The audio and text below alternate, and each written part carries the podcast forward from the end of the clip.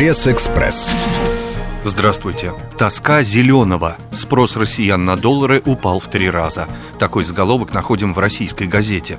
Россияне стали меньше интересоваться долларами и евро. После рекордов в конце прошлого года объемы покупки в январе упали в разы. В итоге предложение иностранной валюты впервые за два года превысило спрос. Об этом говорится в отчете Центробанка.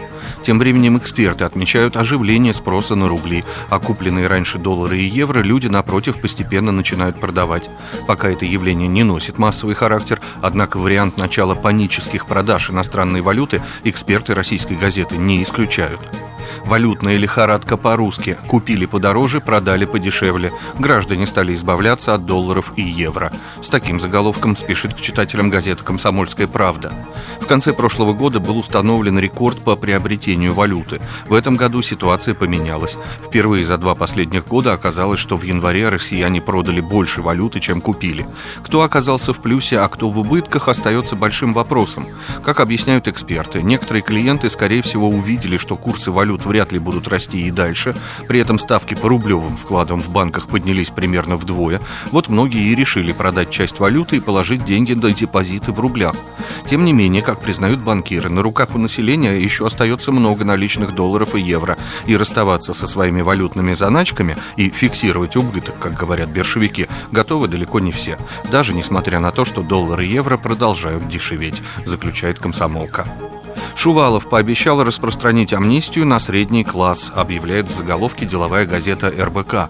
Законопроект об амнистии капиталов будет внесен в Госдуму, сообщил по итогам обсуждения на заседании правительства первый вице-премьер Игорь Шувалов. По его словам, это теперь законопроект не об амнистии, а об упрощенной декларации имущества гражданами, чтобы люди, которые, цитата, не нарушали законодательство, но думали, что нарушают, могли продекларировать свое имущество и точно знать, что к ним никто и никогда не придет и в дальнейшем могли бы быть абсолютно законопослушными гражданами, цитирует Шувалова РБК. «Лекарство от кризиса». Так озаглавлен комментарий в деловой газете «Ведомости». Его автор Максим Решетников, министр правительства Москвы, руководитель Департамента экономической политики и развития города, в частности, пишет. Город принял решения, связанные с переносом сроков введения требований, о которых просил бизнес.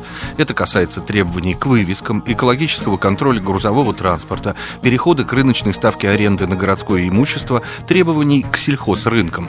Эти решения дадут предприятиям передышку поддержку.